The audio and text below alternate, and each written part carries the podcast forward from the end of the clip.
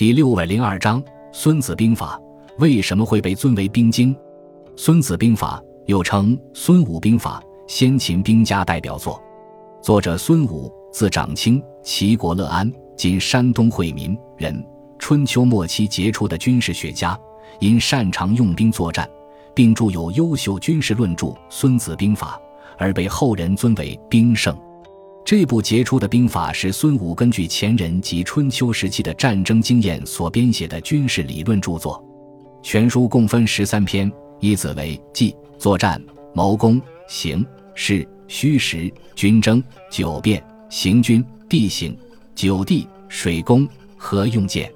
孙子兵法从整体和全面的角度对战争的谋略、战争的方式以及战争的手段等方面进行了精辟的阐述。揭示了战争的普遍规律性，形成了比较系统的战略思想。《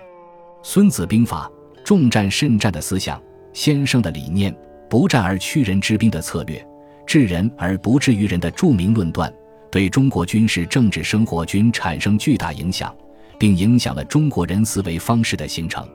孙子兵法》认为，对战争起决定性作用的是道、政治、天、天气变化、地、地理形势、将。作战统帅、法、军队纪律这五个客观因素，而不是天命、鬼神，